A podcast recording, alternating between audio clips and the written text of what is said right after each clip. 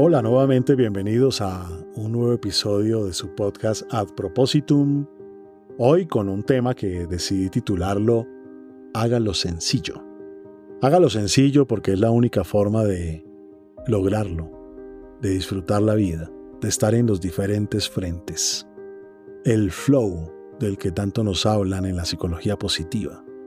Esa sensación de tener los mejores momentos de la vida con una experiencia, de poder avanzar hasta el límite de lo que podemos, pero con un esfuerzo voluntario por hacer algo difícil y que vale la pena para nosotros, realidad. Es decir, hay cosas en la vida que pueden ser difíciles, que pueden exigir cierto esfuerzo, pero que al disponer de los recursos para lograrlo, generan esta sensación de flow. Y el trabajo es una de las áreas más importantes para alcanzar dicha sensación. Bastan unas horas al día de trabajo focalizado para tener resultados extraordinarios. Y la felicidad brota como un efecto colateral de alcanzar resultados que pueden ser diferentes. Lo que pasa es que en la era de la distracción en la que vivimos, necesitamos ser decididos a la hora de generar condiciones adecuadas para lograrlo, tanto las físicas como las prácticas, pero especialmente aquellas de tipo filosófico. Durante los últimos episodios hemos hablado de muchas herramientas para mantener una mente posibilista, para estar enfocados, para cuidar el estrés, condiciones físicas, prácticas, psicológicas y muy sencillas. Pero aún podemos hacer más. Si usted realmente quiere funcionar en el mundo en el que estamos, sin morir de estrés, y disfrutar y alcanzar un estado de flow, empiece a eliminar o bloquear todas las distracciones posibles durante un tiempo determinado del día. Empiece a mantener el orden de los lugares en los que trabaja porque el desorden gasta energía.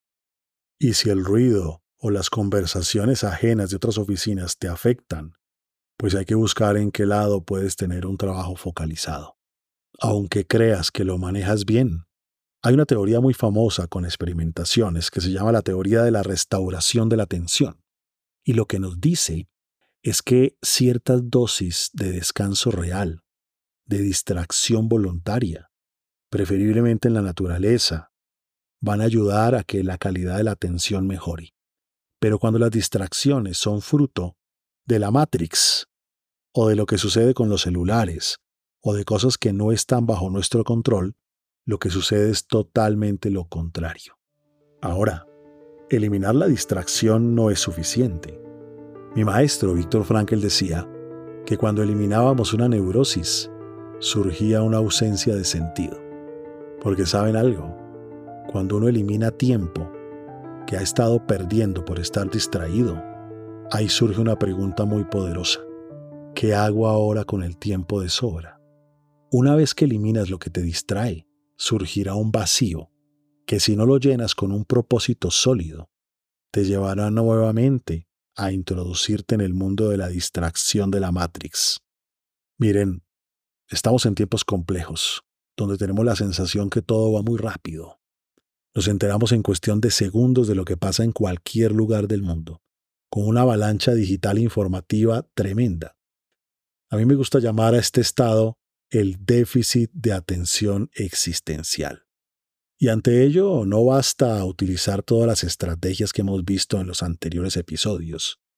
También se requiere de un cambio filosófico profundo algo que nos permita tener una actitud diferente ante lo que está sucediendo. En el libro de Oliver Burkeman, Gestión del tiempo para mortales, hay una lección contundente para el cambio filosófico que necesitamos. Esa lección es que somos solo cuatro mil semanas. Pero el mandato de la productividad nos roba muchas de ellas de manera innecesaria. Y no es porque ser productivo no sea algo que no dote la vida de sentido sino que hay que ser productivo inteligentemente y sin perder la vida en el intento.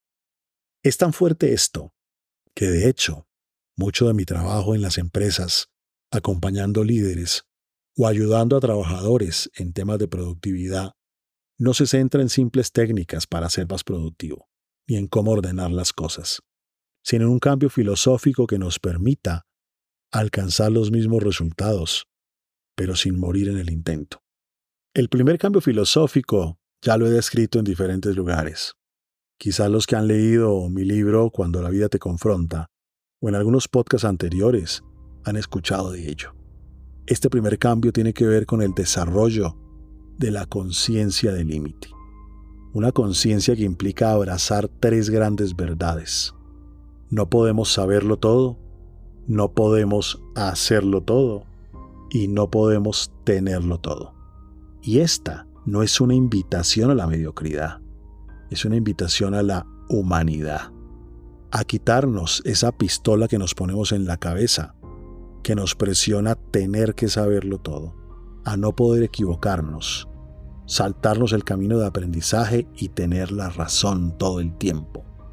Destruye nuestra paz, esta aspiración a creer que uno puede saberlo todo. Destruye nuestra tranquilidad con las contracturas musculares que genera. La presión a tener que ser capaces de hacerlo todo. Poder con todo.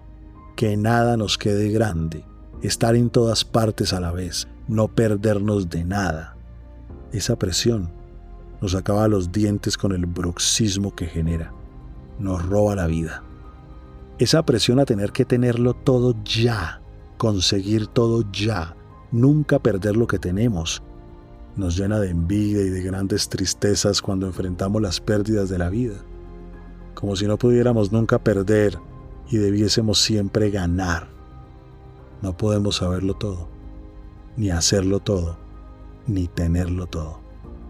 El segundo cambio filosófico, me gusta llamarlo la maduración personal, entendiendo ella como esa capacidad de aprender a renunciar, pues es que crecer implica saber soltar, saber decidir qué batallas dar, saber que mucho es deseable, pero no todo es viable o controlable. Es impresionante cómo al final de cada año las personas se plantean 20 metas para el año entrante. Y es que muchas de ellas, a principios de enero, ya ni se ejecutan, y a mediados de febrero casi ninguna queda viva. Yo en particular tengo el ejercicio de al iniciar el año enlistar las 10 cosas fundamentales que haré este año. Y después de ello, paso por el proceso doloroso de eliminar siete de esas metas y quedarme con tan solo tres. Es que una mente posibilista como la que hemos hablado requiere la humildad para reconocer que cada posibilidad nueva que abrazas implica renunciar a otras. El tercer cambio filosófico no es tan fácil en esta onda de la productividad, porque es uno que nos dice que necesitamos ejercer nuestro legítimo derecho a no hacer nada y que ello esté bien. Necesitamos algo de divagación mental para activar la creatividad. ¿Saben algo? Lo valioso solo se descubre en la calma y las buenas decisiones solo en la claridad mental que generan los estados de lucidez cuando tienes tiempo de detenerte. Permitirnos este derecho a vivir la experiencia de estar en el presente, sin la pistola en la cabeza de estar creciendo como ser humano o evolucionando todo el tiempo. A veces se vale solo estar existiendo, incluso disfrutando de la maravillosa dosis de pereza, que puede que un día no esté de más. El cuarto cambio filosófico implica asumir nuestra insignificancia en la historia de la humanidad. Es cierto, hacemos grandes cambios en nuestras empresas o en nuestras instituciones, o con la crianza de un hijo, le aportamos al mundo sumamos desde nuestros cargos públicos, generamos cambios filosóficos o inspiramos a algunas masas o a un grupo pequeño en una universidad como maestros. Seguramente le hacemos el bien a algunas personas o lideramos una familia y todo eso está genial. Pero la mayoría de nosotros en unos años no será recordada por nadie. Incluso aquellos que pasen a la historia serán desconocidos por el grueso de la humanidad. Así es que el cambio filosófico implica bajarle un poco a la pretensión, bajarle un poco a esa pretensión de tengo que cargar el mundo con sus problemas. El mundo pesa más que tú y terminarás aplastado si crees que puedes cargarlo tú solo. Así es que este cambio filosófico, aunado a una serie de organizaciones físicas que nos permitan comer bien, dormir bien, descansar bien, nos marcan un escenario en donde sacar nuestro potencial es mucho más fácil. Pero quedaría corto si no le agregamos siete sugerencias que hacen que esto sea mucho más poderosas. Número 1. La flexibilidad psicológica. Esa posibilidad de tomar distancia de las creencias a las que estamos arraigados y que no nos permiten ver otras posibilidades. Es ser capaz de tomar distancia de nuestras propias concepciones y emociones para atrevernos a ver nuevas versiones, para trabajar nuestra actitud y concepción de la vida, como aquello que hacemos con lo que la vida nos da y no como vimos en episodios anteriores, en el papel de víctimas. 2. Apostarle a un mindset de crecimiento, conectándonos con esa posibilidad de ser seres en desarrollo y no seres ya terminados, alejándonos de esas posiciones deterministas que nos dicen que quien ya es no puede ser distinto. 3. Conectándonos a un propósito que nos brinde dirección de tal forma que podamos dirigir nuestra energía, aquella que liberamos cuando cortamos las distracciones de las que hemos hablado, aquella donde podemos colocar la fuerza que nos queda por andar ahora con mejor energía, de tal forma que la dirijamos hacia las nuevas posibilidades que surgen. 4. El fracaso pedagógico.